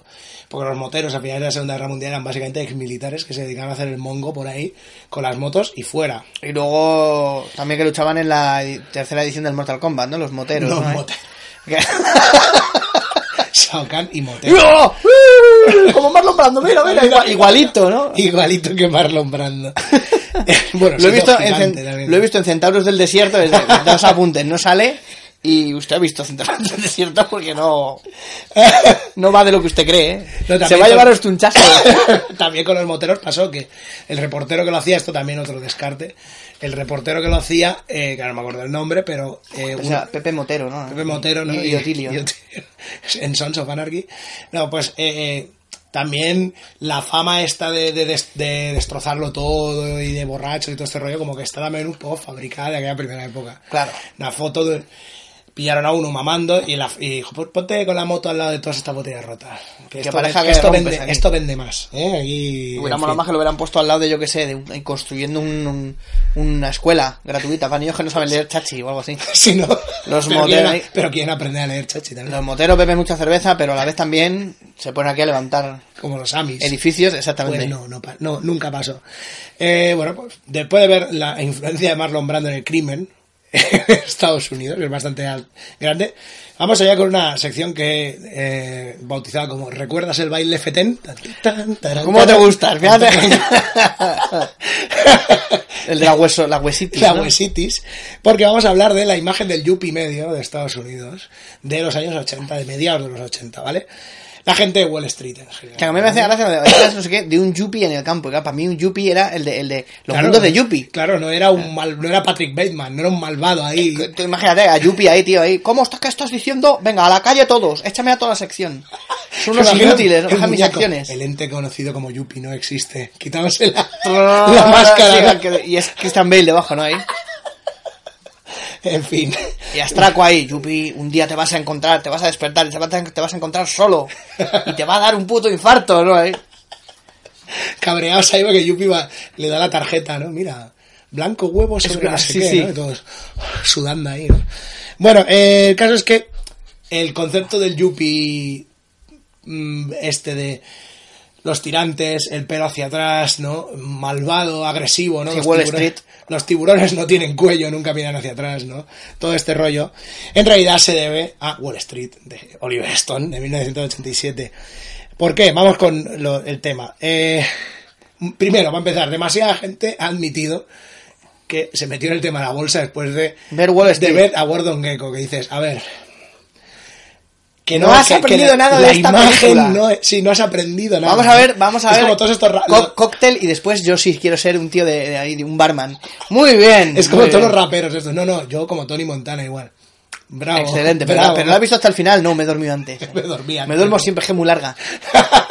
sí, ¿no? Pero me imagino que has del rey del mundo, ¿no? sí, sí, sí, sí. claro. No, me gusta más el videojuego. Es verdad que al final, al final es verdad que controla una montaña, que la tiene para él solo. Sí, sí, Una claro. montaña nevada, pero. Sí, ¿no? Los picos de Europa. Eh, ¿Qué pasa? Que gente como, por ejemplo, eh, aquí está, Seth Tobias, un, también un, un broker de, de, de Wall Street, dio una entrevista para el- los extras del DVD. Seth Tobias, que es uno de los que diseñó el Mortal Kombat también, ¿no? Ah, no- y Ed Boon, ¿no? Ed Boon Claro, y Ed. Seth Tobias, ¿no? Noob Cyborg, ¿no? Noob Cyborg. Y eh, decía, decía en una entrevista para los extras del DVD, decía, yo me acuerdo cuando vi la peli en 1987 y pensé, esto es lo que quiero ser, quiero empezar como Bad Fox y acabar como Gordon Gecko. Maravilloso. Dices, maravilloso. Eh, poco después, Tobias fue encontrado, fue encontrado muerto en su, en, la piscina, en su piscina de Florida, ¿vale? Bravo. Entonces, eh, bueno, pues una persona que, que no ha entendido el mensaje de la película, la pero, película, pero eh, aquí hay bastantes temas. Es que aquí eh, se lo pone muy clarito, o al final de todo aparece el que tenía que salir vestido de Santa Claus. ¡Ay, me he dormido y se me ha olvidado! Y miran todos para arriba. Y cruza una estrella el, el cielo. O bien hay tres fantasmas. El del pasado, el del tal, igual. Si no les pones eso, la gente no comprende, Dios. Moraleja, ¿eso qué es? No, no, no existe. Un no. sitio donde puedes comprar un chalet en España, la moraleja, ya está, es lo único que hay. Yo, yo, yo. Llegas allí, ¿no? Y Así. quiero, quiero un piso, sea más bueno. Así, exactamente, así estamos, así estamos flipando nosotros con que luego hubiera nanas y cosas de estas, o que los cuentos originalmente que la moraleja fueran tan crudas, tío. Porque Claro. claro, es que o se lo servías ahí bien mascaíto, ¿eh? Claro, la gente no. no Toma. que, no sé si la peonza se cae o no. Eso es que sí, en origen, ¿no? En fin, bueno, el caso es que. eh, vamos por los puntos clave de por qué. Los se yuppies, ¿no? La estética Wall Street. Están interesantes también. Que es, eh, son lo más retorcido del mundo. Para empezar, la diseñadora de vestuario de la película, Ellen Mir, pero, perdón, Mirojnik, ¿vale? empezamos con los apellidos, eh, pues dijo, bueno, no, no tenía ninguna experiencia con el tema de Wall Street. mueven mucho dinero, pues irán elegantes. Irán elegantes, se vestirán un poco así. Peinarán como- para atrás para que no les tape el flequillo cuando tengan que mirar sus pantallas, ¿no? Sí, no, Al estrellas. alza. Y claro, convirtió a Michael Douglas en una especie de estrella de los años 40. De esto. El rollo mafioso. Vamos, que todo se retroalimenta, ¿vale? El rollo de los tirantitos, del ir vestido, así con el para le puso el bigote encerado de milagro, ¿no? Vamos, sí, sí, pero claro, eran los, los 80 del bigote. Bueno, a mediados de los 80 para adelante ya no se llevaba el bigote. Entonces, eh, Oliver Stone llegó y con su amabilidad habitual, que es ninguna, dijo esto, mis amigos, es que no sé si habéis visto alguna vez a Oliver Stone, eh, cuando habló de, de- Eso se me ha quedado marcado, cuando vino aquí por lo del no a la guerra y todo esto, que estaban promocionando no sé qué hostias, y llegó y dijo, Ansar, you're an asshole, Ansar, ¿no? Ansar, te apuntas a todos los, los fregados, amigo. Todo lo que huele a izquierdas, estás ahí. Venga, a ver si sacas alguna película de verdad. cabrón. que ya va dando tumbo ya más años. Y bueno, pues le dijo que he estado, he estado hablando con, con gente y mis amigos de Wall Street me dicen que nadie se viste así. Y me, si- me voy a traer a mis amigos de Wall Street para que te peguen una paliza. ¿no? Mis amigos de Villaverde. los ¿no? jets y los tiburones, ¿no? Sí. Aquí, ¿no? Aquí. ¿Qué pasó? Que claro, eh, Mirognik dijo, bueno, pues nada, vamos a hacer un poco de investigación. ¿Qué pasa? Pues que toda esta gente eh, no se vestía de esa manera, se vestían bastante normal en general, eran pues, trajes normales y corrientes que te podías encontrar. Lo más que yo recuerde ahora mismo de estética es que todo esto se da, se da, se da de hostias con la realidad. Eh, un grupo como fue, hostia, es que ahora no me acuerdo. Bueno, un, grupo de, de, de tecnopop también británico, que no me acuerdo ahora cómo se llamaban. Eh, hicieron también este rollo, pero como de parodia. O sea, primer, a mediados 80 hicieron el rollo este de hacer un disco que era de, de pues del rollo yuppie, se metían con el rollo yuppie en la city y todo este rollo, y se Muy vestían exagerados. se, sí, se vestían exagerados con unos trajes, iban con, co- con coletita, con el pelo largo, porque no llevaba el pelo largo, se puso una coleta tal y cual, y empezó como a, a- la gente como a, a ir así. Y, y todos, pero tío, que es que es una parodia, ¿no? Volvemos hacia 1987. Eh, para empezar, vio que la gente era muy conservadora, que se vestían muy conservadores y que no había rollo flashing así y tal. Y la mayoría de la gente era súper aburrida, porque son hombres de negocios, pero no tienen que estar haciendo el mongólico, tienen que estar contando cosas, eh, sab- eh, saber dónde ven sus beneficios y, todo, y no están haciendo el... Sí que es una cosa que a mí me mola mucho cuando empiezan lo de compra, compra, Compra, vende, sí. vende, compra, y ves las imágenes de la bolsa y digo, pero tío, o sea, te pones a chillar en medio de un este, compro no sé cuántas acciones, Sí, que hace el loco ese gritando en medio del... del, del- Sí, sí. echadlo por aquí, por favor, porque es que, o sea, ¿a quién se lo está chillando, tío? ¿Lo has visto en, eh, Sí, sí, en, eh. en del juego? Sí, hombre. no, es una comedia, joder. Claro. Entonces sí, les están chillando compro, compro y lo están apuntando en una lista de... pa- Quizá lista se va a tomar por culo y qué pasa, tío. Si hasta los corredores de apuestas llevan mejores, mejores notas, tío. Pues sí, y el, el caso es que eh, también incluso el tema de personalidad, como vieron que, que los brokers estándar de personalidad pues no eran tampoco lo que ellos creían que, que eran, pues eh, dijeron, bueno, tenemos que, eh, sobre todo el, aquí en este caso la culpa es del guionista, Stanley Weiser, que fue el co-guionista con Oliver Stone, dice, bueno, pues ¿qué hago con el tema este? O sea, porque ya me ha dicho también la diseñadora de vestuario que no, que van vestidos conservadores, es gente que no es muy así. ¿Qué hacemos? Pues exagerarlo. ¿De dónde sacó el, el glamour y la mala hostia de, de Michael Douglas en esta película? Del propio Michael Douglas, ¿no? Porque... No, de- del propio Oliver Stone. De las llamadas sí? por la mañana de Oliver Stone a este. Hostia, levántate, levántate, hijo de puta. Ven aquí a escribir el guion, ¿sabes? Y, y Oliver Stone, me cae bien, me cae bien el, el protagonista, ¿eh? Lo, lo has clavado, lo has clavado el otro, sí, ¿verdad? Te recuerda a alguien, ¿no? Hijo de puta. Sí, este señor. Mira, que- la última página del guion ahí era de como de aluminio para que se viera reflejado el Oliver Stone. ¿A quién me recuerda este hombre? Has puesto debajo Joróbate Stone. 25, Joróbate Stone. 25 veces, ¿no? Para acabar el texto. En fin, pues sí, ese último toque barniz, digamos, de- del personaje de Gordon Gecko, pues es culpa del propio Oliver Stone, pues por ser un douchebag, o sea, porque lo es. un remedo. sí, básicamente es la, la, la- digamos, el, el epítome de lo, de lo douchebag, digamos, eh, el Oliver Stone. Bueno, pues em, vamos allá con eh, otro, este último, este penúltimo artículo que he llamado Pisa Pins igual a Pisa Verde. ¿vale? El mito del cowboy. El que no sea catalán, Pisa Pins es, pues es un... los que mean en los pinos, ¿no? Sí, no mea- normalmente, meapinos, sí, normalmente no es, es lo que suelen llamar, creo, los, la gente de pueblo, a los Sí. de ciudad que van el domingo y van a mear contra los árboles. Pero es que también he oído que le llaman kamacus, ¿no? Sí, los kamakus, sí, Los porque qué kamakus. bonito. Qué ¿eh? bonito, es kamaku. kamaku, Hay kamaku. esto, kamaku sí, lo- los kamakus es algo más, más eh, de, De los dominguero. 90, de los 90 para aquí. Ah. que- porque es el personaje de que hacía la George Beltrán, que es una actriz de teatro. Sí. Hacía un personaje en la TV3 que se llamaba Sandra Kamaka, que era una pija, oh, que era súper mongo. Sí. Y entonces, eh, por el kamaku, kamaka, pues se ha quedado ya la, la coña esta, ¿no? Pues sí, eh, somos todos unos pijoteros y unos kamakus al lado del concepto mismo del cowboy de verdad, no el cowboy que nos gusta a nosotros, que nos mola el western y tal, no, o sea, Me gusta más Arnold a mí que sí, no, Western. que western. El señor Papadápolis, ¿qué mierda es esa? Bueno, había un, un western que se llamaba The Terror of Tiny Town, que era solo de, de enanos. De- hostia, hostia, qué maravilla, enanos, tío. Lo que no sé, no, Y el terror que era de Tiny Town, una escalera, ¿no? Decían, Sí, no. mira, no me puedo subir. no, no he tenido huevos de verla. ¿eh? Con mis pernecicas en paréntesis, Creo que está en alguna de esas cajas que tengo de la Mill Creek, de estas de 40.000 películas de, de dominio será- público. Y ¿no? serán enanos de esos que cuando andan parece que van bailando, tío. Ojalá, ¿no? Para hacer el baile de los enanos, tío. No, ahora todos son Peter Dinklage. Pirililit. En fin, en fin, pues eh, básicamente, bueno, estamos hablando del el hombre, o sea, más icónico, bueno, el personaje más icónico de la mitología de Estados Unidos. Eh, sombreros, el, el- el- el- La cara con las pistoleras, sí, las ahí. pistoleras, el, esto de los botoncitos de plata, estos típicos, ¿no? Buck McCoy. Un pañuelo, Vale. un pañuelo al cuello. Un pañuelo al cuello. Bien, pues no, el problema de toda la culpa de esto lo tiene eh, Buffalo Bill. ¿Vale? Porque Buffalo Bill a finales del siglo XIX se reconvirtió en empresario del vodevil. ¿Vale?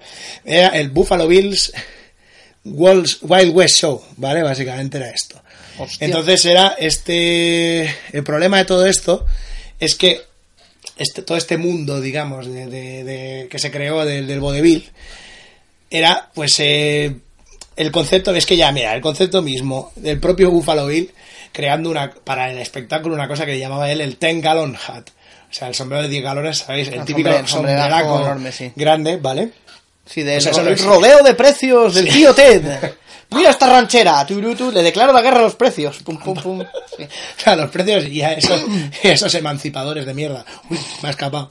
Bueno, en fin. eh, después de todo, de todo esto, claro, todo este vodevil, digamos, de principios del siglo XX y finales del XIX, pues claro, lleva a la confusión. Y para empezar, el, el, el tema del sombrero ya se, digamos, se da de bruces contra el, con el concepto mismo del cowboy. O sea, un cowboy de la época del siglo XIX, primeros del XIX, porque ya estábamos hablando, cuando hablamos lo de Zen Grey, Fénix Oscura, ya y ya se hacían novelas de, de los vaqueros a finales del XIX. Entonces ya la cultura esta ya como que se había mutado ya muy rápido, ¿no? El vaquero estándar tiene más que ver con un indigente, con ropa con botones, como señor, máximo. un granjero, un señor que vive en el puto campo, mal pagado, llevando ganado para un sitio y para otro, que no pues con un señor de, de- de- de dientes nacarados, ¿no? ¿no? Y con Sí, sus sí. pistolas. Con su bigote perfectamente recortado, siguiendo aquí los Claro, claro. facciones Y- de la cara. No, no, pues efectivamente no. Tenía más pinta de con los hermanos Pontipi al principio de Siete Nuevas para Siete Hermanos. Sí. Los barbudos con el pelo ahí, que parecen osos, tío. O los Top. Bueno. El caso es que este estilo eh, se acabó inmortalizando porque alguien que había visto muchas de estas películas, como era el actor de cine mudo Tom Mix, empezó a... Bueno, películas no, eh, había visto muchos espectáculos. Espectáculo, vodevil de esto, el actor Tom Mix metió esos elementos. Claro, Tom Mix, claro, Mixeó ahí muy bien. Los, ¿eh? los elementos. Joder, ¿no? qué bien puesto el apellido, tío. Mira que sí. ¿Qué Tom? ¿No? Eh, Aquí está mi hermano, aquí está mi hermano bolero y Caribe, ¿no? ¿Eh? Todo el mundo a la pista y a bailar el Caribe Mix. Y mi primo Tecnomáquina más bacalao. Bueno, te, acuerdas de eso, ¿no? Tecnomáquina más bacalao. En fin, eh, empezó su carrera en 1917. Y claro, pues eh, lo primero que hizo, como le molaba este rollo del Tengalong Hat, lo primero que hizo fue ponerse el puto sombrero y popularizó pues el rollo este a los Buck McCoy, ¿no? De, de- pues de ser... eh, Vale, entonces... eh, incluso... Y le cantaban, eh, coge tu sombrero y tengalón, ¿no? ¿Eh? Vamos al oeste, esto no era así. Chibiribiri.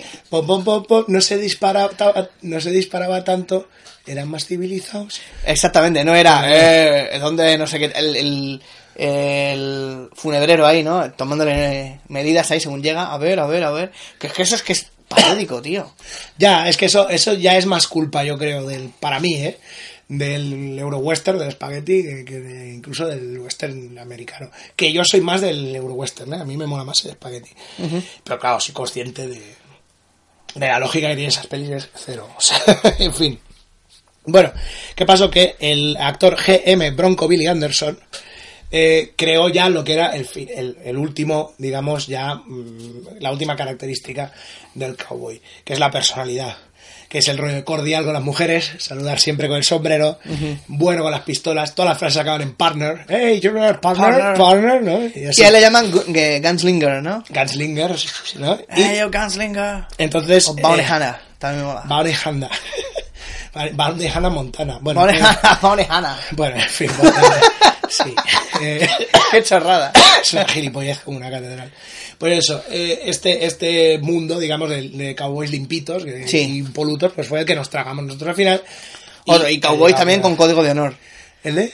Cowboys con código de honor. Claro, a las claro, mujeres claro. no se las pega, deja al niño tranquilo, no Sí, sé qué, sí, sí. deja a los chinos en paz, ¿no? sí, ¿no? No, en ese sentido, quizá... No el- mato indios.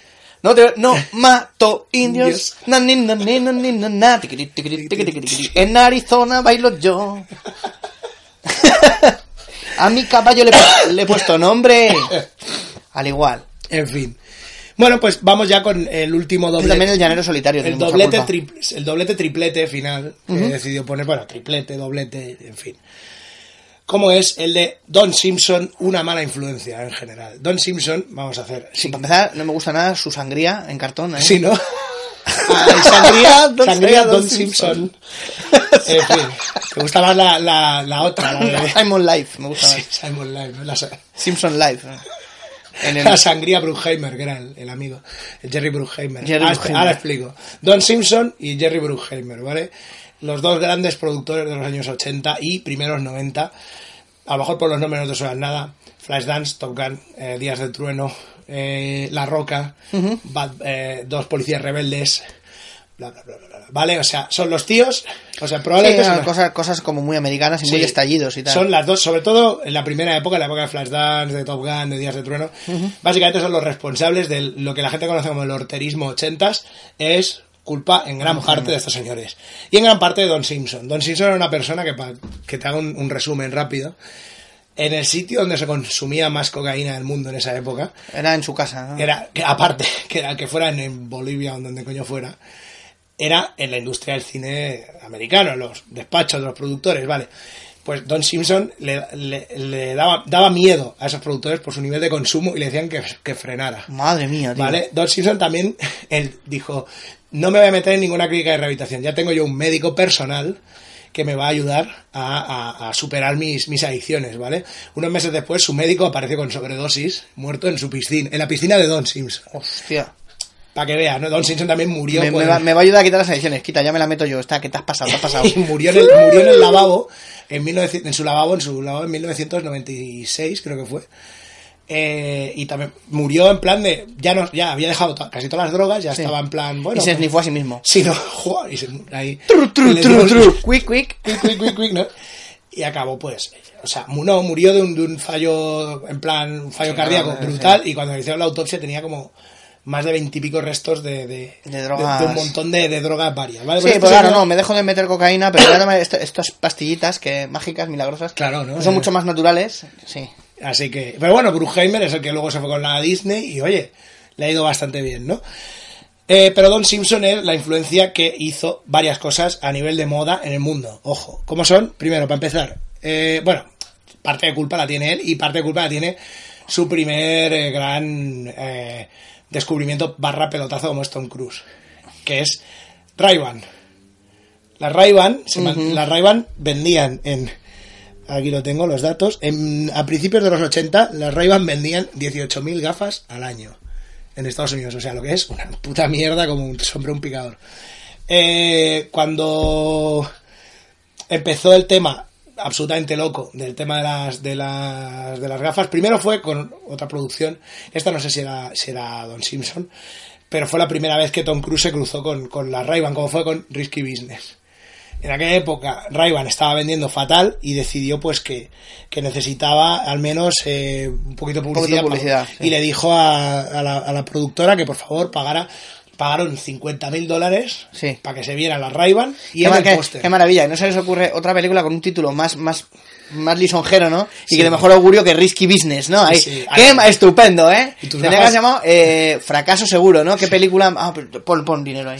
Menos mal que luego Risky Business resultó ser un... Sí, y además es una cosa que es muy de los 80 también. Otro, otro Y muy incomprensible, porque Risky Business me parece un coñazo, tío. Sí, o La no, recordaba como más todo en un día y no, es más... No, no, que va, que va, hombre. Y más todo en una semana, porque es muy lenta. Sí, es más todo en una semana y todo bastante incorrecto. Esa escena de Rebeca de Mornay chingando con, con Sí, él sí, en el sí. metro. Pero eso, ¿qué- No, es el rollo este yo, de... yo, esto qué mierda, ¿eh? Esto qué mierda. no, lo que pasó es que, bueno, gracias a esta bonita película sobre un chaval que se convierte en proxeneta y descubre el sentido de la vida en general, ¿no? Sí, es que es ese rollo de, de- de los 80. Dinero llama dinero. Sí, sí, sí, sí, no, no, es la hostia, sí. Eh, pues Ray-Ban pasó a facturar en 1989 4 millones de, de gafas por año. O sea, estamos hablando. Entre este tiempo. eh, Hombre, 18.000 al año que has dicho que era una puta mierda, en comparación con eso que vendió. 4 millones. Pero hombre, 18.000, si era una empresa en la que trabajaban tres personas o cuatro, pues bueno, Claro. vamos saliendo a flote. Pero claro, ¿cuánto? ¿Cuatro? ¿Has dicho cuatro millones? 4 millones de gafas al año. Las que lleva Tom Cruise en esa película, ¿no? Sí, ¿no? En plan, se las- todo el rato. Estas son las de Ricky Business, ¿no? Las de Ricky son. Y luego, pues, eh, obviamente, Don Simpson entra en, en el, en el trapo y también, pues, con. Ya. eh, eh, Tom Cruise ya venía a, a Top Gun ya con el trato ya hecho con, con Ray-Ban. Entonces, claro, Top Gun sí que ya supuso, sobre todo para el modelo Wayfarer, que es este molón de, de, Sí. de esto. El gafaspera, ¿no? El El gafaspera que, este el que de- lleva, las que lleva Víctor Liz, ¿no? sí, sí, rollo así. Pues claro, Wayfarer se, se convirtió pues en ese, en eso, pues gracias a- a- al tema de Don Simpson. Pero Don Simpson también tiene En su otra, haber. en su haber otro, otro tema, también bastante peliagudo. Luego hablaré también de unos cuantos descartes de esta, de esta parte, porque eso eran más rápidos de. Que es eh, el tema del jersey de cuello ancho de mujer que enseña el hombro. Ah, vale. ¿Vale? Eso también Ah, estas es- me parecen bastante elegantes, Sí, ¿sabes? sí, sí, los tiene su. También es parte culpa de Don. Parte. Culpa de Don Simpson, ¿vale? Por culpa de Flashdance. Sí, claro, sí. Efectivamente. Entonces, Que sea los Flashdance ahí. Claro, Entonces, entonces- como cuando te pones a jugar de pequeño. Y ay, a tirar ahí. Oh, le vas a dar de sí. Te va a quedar el jersey para tu padre, ¿no? hay- O, o sí, o para la. o para Jennifer o Bills. Madre mía. Joder, me equivoco a veces y digo, sin querer, queriendo decir Jennifer Bills y digo Jessica Biel, tío, a veces. Sí, hostia. Es que claro, no, porque es como muy. eh, Eh, eh, baile de eh, letras. eh, baile de. ¿Qué pasó? Pues que claro, eh, Jennifer Bills cuando llegó al set de Flashdance y tenía que hacer la escena mítica que ya todos recordáis, del jersey grande y ella se quita el sujetado por debajo y todo el rollo, que es una peli que Flashdance, o sea, me gusta verla cuando la dan, porque es una película que es... Cuando la dance, no. la dance, ¿no? Que es, es evidente el, el- es el concepto mismo de peli de Don Simpson, que es una producida por Don Simpson, que es una peli que visualmente es la polla no pasa nada, no va de nada absolutamente, no va de nada. Cuando vas a abrir la caja del argumento, haces Sí. una polilla dentro. Y tú, oh, qué Qué maravilla. bonita, ¿eh? La polilla, what a feeling. Pues What a eso. feeling. Entonces, ¿Qué pasó? Jennifer Beals llevaba un jersey normal y corriente, con, con un cuello absolutamente normal. ¿Qué pasó? Que lo llevó a la tintorería los de producción, se encogió, dijo, hostia, ¿y ahora qué hago? Pam, pam, pam, cortó, puso eso, entonces claro, eso ya all, all the rage, eso se llama ya el rollete este de lo que aquí he encontrado que ponía que es ripped, ripped apart and ready to dance. O sea, todo leggings, jerseycitos así sueltos, calentadores, todo este universo, digamos. Jane Fonda, De- ¿no? de- sí, sí, es como un post Jane Fonda, o sea, claro, Jane Fonda ya lo- los leggings y los calentadores sí, pero claro, lo de la... No te la- acordarás, no te seguro que no te vas a acordar, te voy a meter en un jardín además. A ver, a ver. ¿No te acuerdas cómo se llama la, la tía que hacía aquí ese tipo de programas? En España. Eh, Elena Furia, no, no. Elena No, Furiase. Evana Sarre. Evana Sarre. Me confundo con Elena Furiase, ¿por qué? Elena Fu- no sé. Porque, Abril, la, porque, el Abril apellido, Cerral. porque el apellido es estupendo, tío. Sí, ¿no? Furiase ahí, ¿no?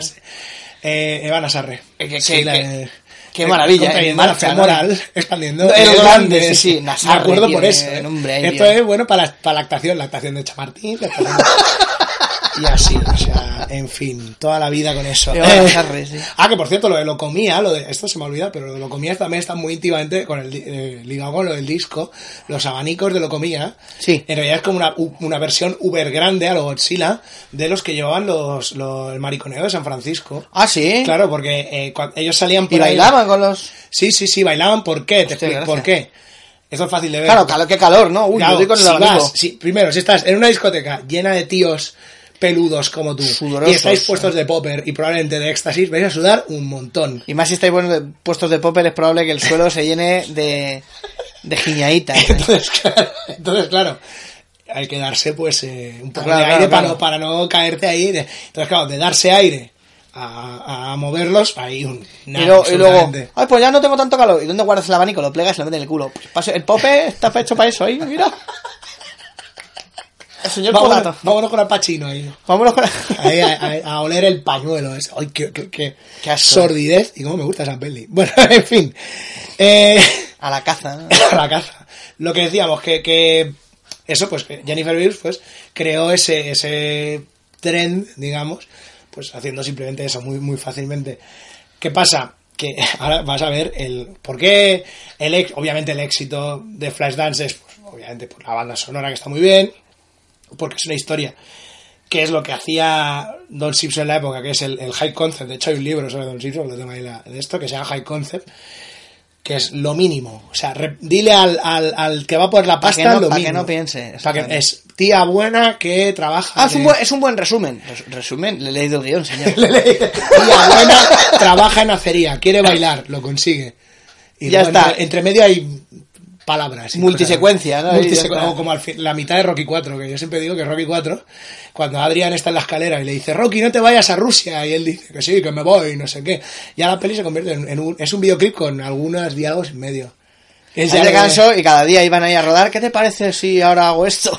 ah, pues sí. Bien, ¿no? Mira, tenemos construido unos sets. cómo, cómo Don Simpson consiguió por fin crear, digamos, la estética, o sea, no la, la estética, cómo Don Simpson consiguió eh,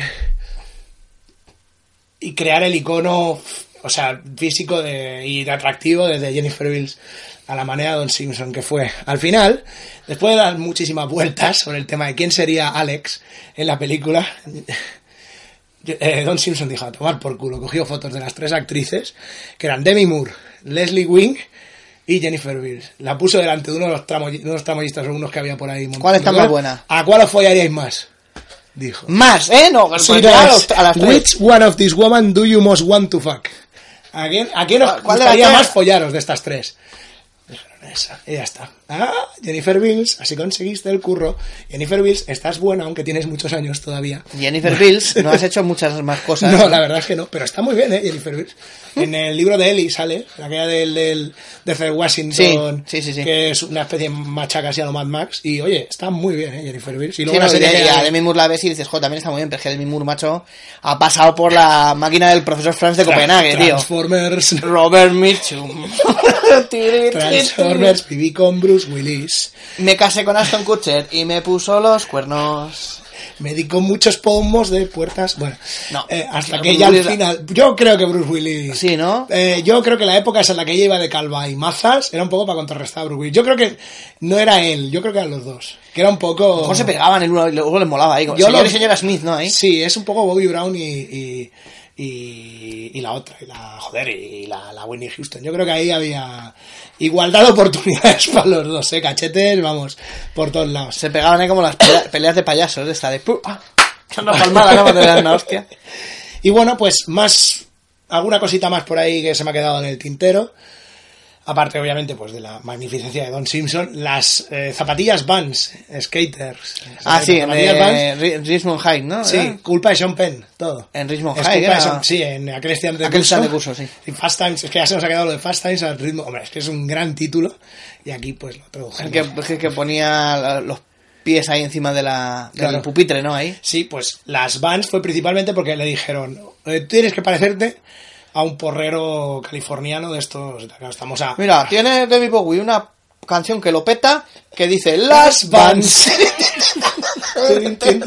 Bueno, put on your red shoes and dance the blues. ¿no? Exactamente ahí. Put on your checkered, ¿no? Los y ya- chequeres, los chequeres. ahí Las zapatillas de abuelito, como decía le dijo- Vicente. sí, sí, yo todavía tengo unas de esas por ahí. y de hecho, pues el, lo que pasó que fue que Sean Penn dijo, bueno, pues me voy a fijar más o menos cómo van estos chavales vestidos y tal. Y lo primero que hizo fue pillar esas, esas zapatillas porque le gustaban, se las llevó al set y le dijeron, hombre, tu personaje va a correr y hacer el mongo por ahí un poco. Con unas solas zapatillas no hacemos. ¿Dónde las has comprado? No, en la tienda Vans, en, en, en- ahí en California y tal, no sé qué. Vale, eh, tráenos 200. Entonces, claro, pues ya, eh, solo el ingreso ese y solo ya que saliera con las Vans en la, en la peli. A la gente, pues claro, le pareció la, la hasta leche. arriba, ¿no? Que es una peli que está, está bastante bien, aunque también tiene ese rollo, ¿no? De sexo adolescente y cosas chungas, entre medio y luego comer. Y no sale Nicolas Cage también. Sí, Nicolas Cage sale en medio segundo, sale eh, girando eh, Hamburguesas hamburguesas en un, en igual, un ya burger y luego gritando en, el, en las gradas, que se le ve muy poquito. Qué pena, tío. Pero eso fue un momento que decía, eh, no sé quién, y se pone a gritar el Spicoli, se pone a gritarle a no sé quién en la hamburguesería, Sí. y ves ahí a Nick saliendo, y tú, ¡ah! Y dices, aquí está, ya está, con la película ha mejorado, ha mejorado. Solamente con su puta Con cara, su tío, puta qué cara, maravilla ¿no? de Phoebe persona. Gates también, que estaba muy rica también. En fin, pues eh, poca cosa más a decir del tema del tema modas. Eh, si quieres podemos hacer algún, un poco de fuego rápido improvisado al final, porque total tenemos un ratito. Sí, el paletó, ¿no? Que usaba el Fernando paletón VII. de Fernando VII. Cosas de- Paletot, co- que es sobre todo, es un abrigo que se llama sobre todo. tío. sobre todo, ¿no? Es En ahí no te lo vayas a poner y encima una blusa porque no te va a quedar no bien. va- no. demasiadas capas. A ver, algo de modas que te, que te enerve. y Que te me de enerve- tu- y que saque de tus Que me enerve. Joder, hubo una temporada que se... Bueno, eso va volviendo de tanto en cuanto. Que se llevaba, sobre todo las tías, el flequillo, pero tapándose un ojo, tío. O sea, la ceja Sí. o un, ya un poco el ojo. Eso me, me pudre, tío, el alma. Sí, me pudre. Es como llevar anillos en los pulgares, tío. Es como, ay, Eso me voy a, me voy a, a, a involucionar a mí mismo. Voy a pon- me voy a dificultar los movimientos de los pulgares. Así me siento más cerca de Anillos de amados. creacionista. Exactamente. De los Para de- confirmar, ¿no? Y por, den- y por dentro, Darwin mentía, ¿no? Ponte- grabado. Ponte estos, estos anillos y créete que Jesús llevaba dinosaurio.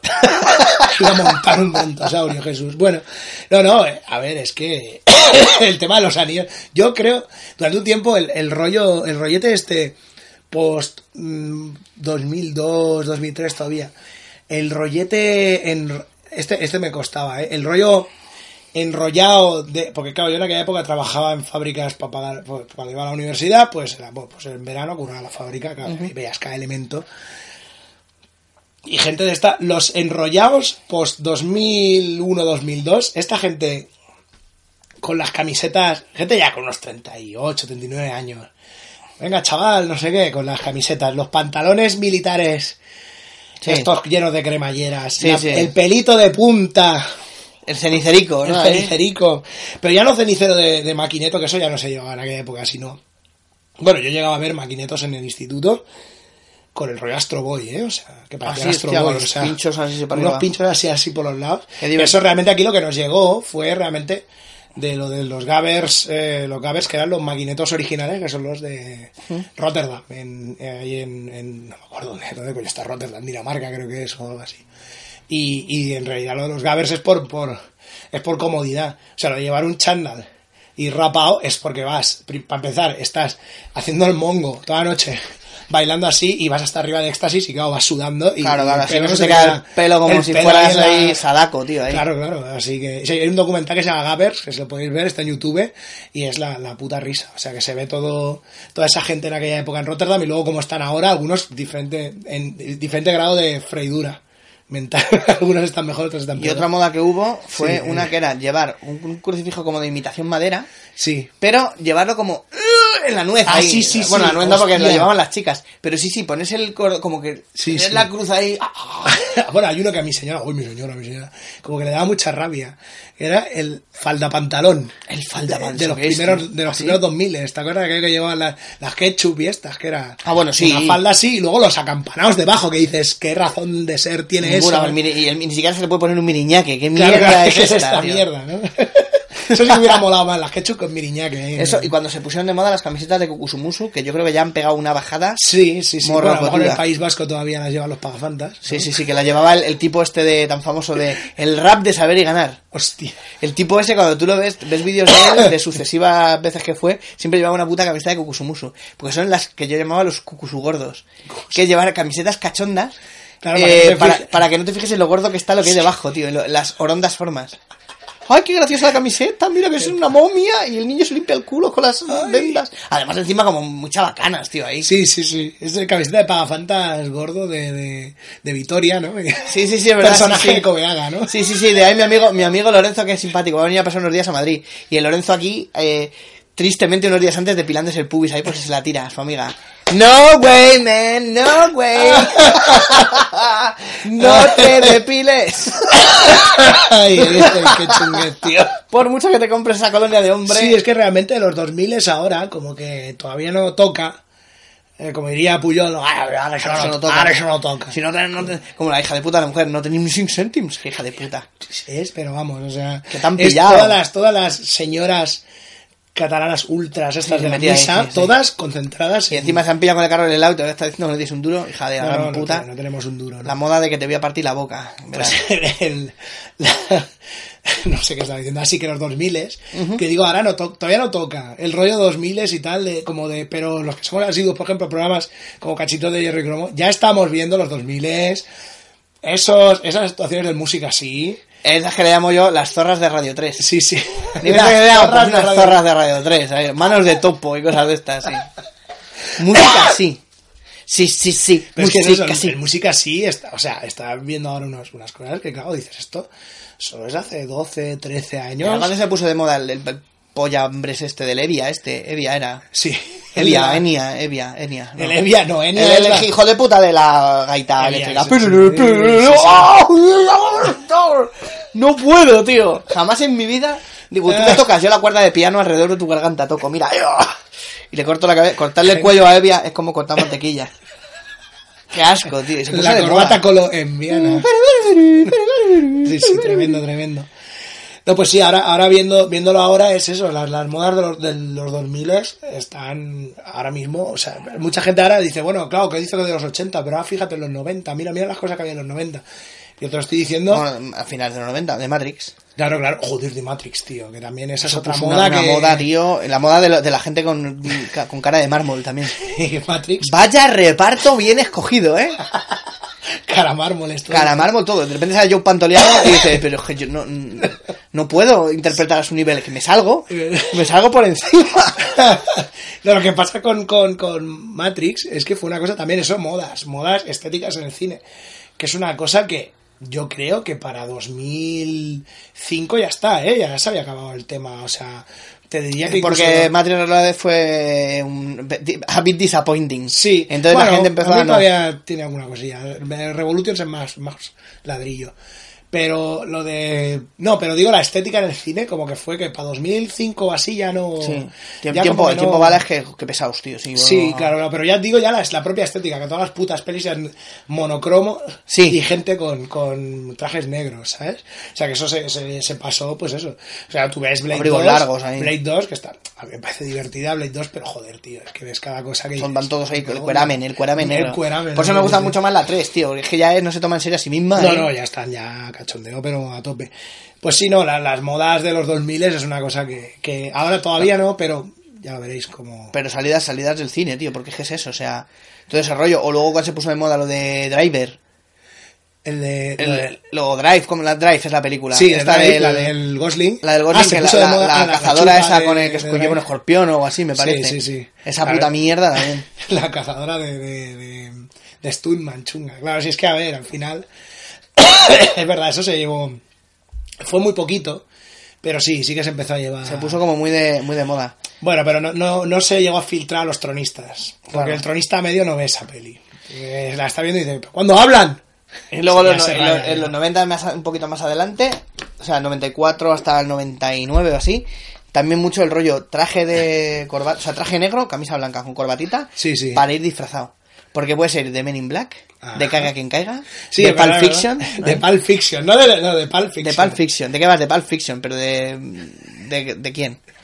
De Vincent Voy de Vega. Reservoir Dog, de, de todos. De Vincent Vega, que, que- que curiosa, curiosa eh, eh, combinación, tío. Me llamo Vincent Vega, tú, no, no, déjalo, Vicente Vegas, y todo el mundo piensa que es que es un, que listo es. Que no, que no, que no. que no, coño, es que se llama así, que es de- Vincent Vega, que claro. es de verdad que no es una moda. Que no es una moda. Sí, sí, no, eso fue, fue, grandes, grandes Me he visto de. Pulp Fiction, qué Me he gracioso. visto ¿eh? de Pulp Fiction, ¿eh? O sea, de toda la película. en sí, Exactamente, me- me- de ella, ¿no? Ahí, un. Un diorama me lo pongo en la cabeza y luego me rompo el cuello ahí. O, o me quemo con los candeleros. Como con el Fontaña Me he este. visto de cuervo también, ¿no? Eh, Oh, es ¿de verdad, cuál, de tío. cuál- ¿De cuál te vistes? Qué puto cuervo, ¿eh? Qué, Molaría qué... que te vistieras de, de Edward Furlong. O de Marda Cascos, ya. No, no de... Marta Cascos de Escalera al Cielo, ¿no? Sí, sí. Jo, cómo se puso de moda, de verdad, qué pesadez. Sí, tío, eh, la gente muy pesada, mucho. Yo fue en la, en la, en la época... Claro, las modas de los disfraces también es una cosa... Yo, re- yo sí, reconozco, ¿eh? Yo tengo unas fotos por aquí que no sé si... ¿Pero iba vestido del cuervo? No puede ser. No, no, yo he ido vestido de drugo. Ah, hostia. Sí, sí. No. claro, es que, claro, ¿En yo claro, pero es que claro, yo en los En 90, bombín y yo- vestido de- Sí, sí, sí, con la pestañita falsa y tal. Yo me he disfrazado de Hostia, drugo, sí, sí. qué gracioso. Drugo un poquito. Dru, drugordo un poco. Bueno, me- Pero- el Dim, el, dim, Sí, el más esta- grandote, claro. Esta mazas. Y me hice una coquilla ahí con, con, con cartón un poco así cutre, Sí, pero hostia, que gracia. quedaba guay, sí, sí, ¿no? Ahí con el, con el bastoncito. Pero sí que realmente, o sea, las, las modas de disfraces pasaron por ese punto. Y en ese día, ese mismo día, en el que yo fui disfrazado de drugo a una fiesta que hacían unos amigos, uno vino disfrazado de cuervo, claro, efectivamente. Porque era lo más fácil. Abrigo largo negro y ala, ¿no? Oh, Eric Draper, no. En fin, ¿no? ese remake tío. que no se hace nunca. No hay manera de que lo hagan, Pues ¿no? es que no le interesa a nadie, tío. no, cuervo, bueno, a la gente de la época. Es que a mí, no sé, yo creo que el cuervo nunca ha sido muy de. No, a mí, a mí es que no. es que no me interesan las historias tan oscuras y tan. No, No, no me ha gustado no. tampoco nunca Lobo. Me parece muy ma- demasiado macarra. No soy yo así tan. Soy más de jiji, jaja, no sé. Pues sí, bueno, pues nada, yo llevamos aquí ya unos 80 minutitos. Es que ya veis cómo está mi voz. No, no Está muy, está muy cascado. Está estoy cascadín. Vais a- por cambios labor- laborables. Bueno, Sí, sí. laborables tampoco he podido hacer Estamos más. de hecho aquí con un, un impro- impro show aquí. un gap rápido, o sea, un hueco rápido que hemos tenido en nuestra vida. ¡Ah! ¡pum! Ya está. El gap dominical, aquí, Sí. por eso estamos así de blandis. Sí, porque es que si no, bueno, Jonathan, ya- Jonathan Blandis, ¿no? Nos, Jonathan vamos, a, nos vamos a ahorcar. Después de que Sequest sea un, ex- un fallo, ¿no? Un fracaso. pobre, Blandis. Pobre Blandis, Era tío. muy blandi porque era maricón son. ¿Ah, sí? Sí, por eso se... Sí, porque se ve que tuvo problemas con el Oh, tema del poca- novio y demás. qué época un- más injusta, Un poco, eh. poco incomprendido, sí, sí. En su Sí, ¿no? era- Con el novio Nacho Polo, ¿no? Ahí. Nacho Polo. en fin, sí, nada. otro, otro, otro tren, otro trendsetter, eh, Nacho Polo, puta. Zulander, el- si Zulander existiera, yo siempre he pensado que Si sería- Zulander fuera Menganer. si Zulander fuera Menganer, Zulander sería o Nacho Polo o, o Pelayo, el, de, el, de- ¿Qué- qué Pelayo? el tipo este, el del Cámbiame. Ah. El Pelayo no sé qué, o sea, porque es muy Zulander también ese. El asqueroso ese. Sí. El de las perras, el de que tiene también. Y esto es mi perra nadando, no sé qué. Sí, que es un, sí. deslenguado, el cabrón, que se mete con todos ahí. Sí, me parece que sí. Que es este, asco, bueno, Pelayo. es el- Seguro es Pelayo. bueno, me- em, quedaos con eso. Hay Bueno. Zulanders en este mundo y existen. Pues esto ha sido. Esto ha sido todo. Eh, se despide de vosotros Boniven, ¿qué has hecho? Boniven. Y ha estado con él. El hombro de Jennifer Bill.